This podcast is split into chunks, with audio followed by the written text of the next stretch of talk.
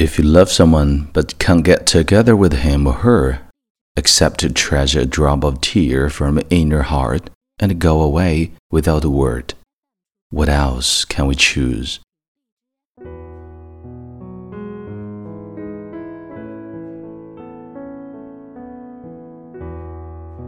Hi，亲爱的朋友，欢迎收听英语美文朗读，我是你的朋友孟飞 Phoenix。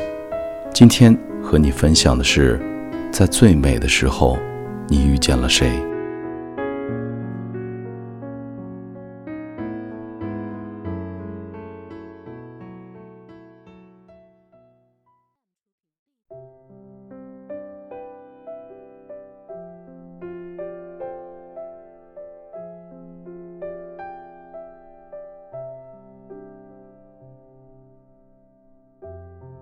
？Looking back on those previous issues, those loves, just like some meteors, highlight our life.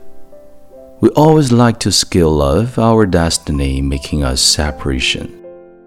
But actually, the real truth which affects us is the opportunities of we meeting or feeling in love with each other.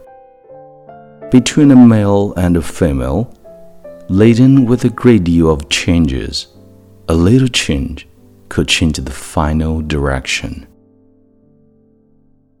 If we recognize each other earlier, maybe some of us can't tie the fingers with other else, or recognize later, Dulas had learned how to consider and take care of the other.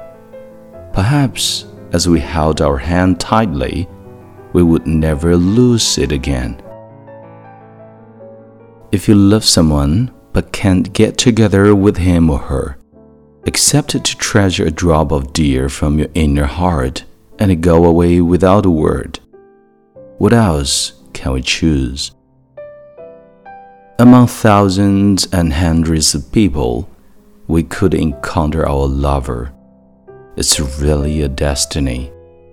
And more, we just miss and miss between each other.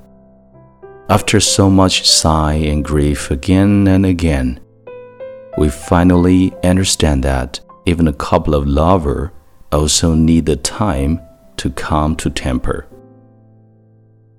This wild world has so many changes and separation that could be predicted. Maybe we would miss each other in a lifetime just for turning around. Since till some years later, we just couldn't know all our efforts cannot beat down a gut joke. It's helpless as you meet a guy who is not right for you in an unsuitable moment. It's the sigh as you meet a guy who is right for you in an unsuitable moment. It's sad as you meet a guy who is not right for you in a suitable moment.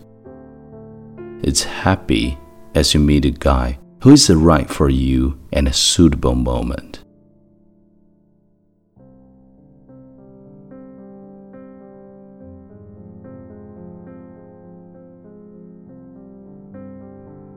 本期节目到这里就结束了，同时也欢迎你在微信订阅号搜索并关注“英语美文朗读”，来和我一起邂逅更多暖声美文。